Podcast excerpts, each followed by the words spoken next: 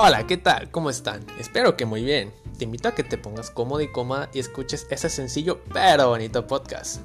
Bueno, antes que nada quisiera presentarme. Mi nombre es Joaquín Armando Nova Ruiz, tengo 19 años y estudio en la Escuela Superior de Psicología de la UAGRO.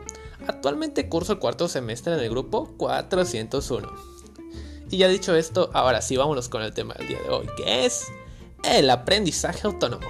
Bueno, primero que nada, ¿qué es el aprendizaje autónomo? Hmm, bueno, pues el aprendizaje autónomo es la capacidad que tiene el estudiante para aprender por sí solos. Es decir, ya no dependen tanto del docente. Y sé que mucha gente dirá, pero Joaquín, entonces los maestros, ¿para qué están? O el ya clásico.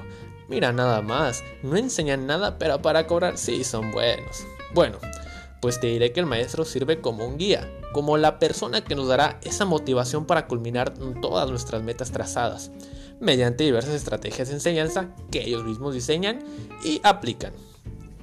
Nosotros y nosotras como estudiantes tenemos el papel protagónico de nuestro aprendizaje. Como ya lo dije anteriormente, debemos de ser autónomos y que nuestro conocimiento no dependa de alguien más, que en este caso pues es el maestro porque saliendo de la universidad ya no tendrás a ese maestro y ahora estarás tú solo contra el entorno en el que te rodeas. Por eso te invito a ti, amigo y amiga, que me estás escuchando, a que seas autónomo, a que tengas iniciativa por adquirir conocimiento que te ayude a resolver problemas que se te presenten en tu vida. Recuerda que ahora ya tenemos muchas herramientas tecnológicas que nos facilitan el acceso a información.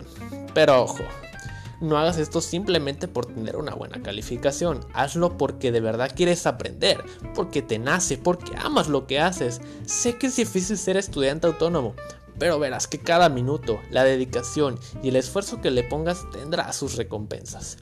Bueno, yo me despido y espero que este breve pero significativo mensaje te motive a ser un estudiante autónomo.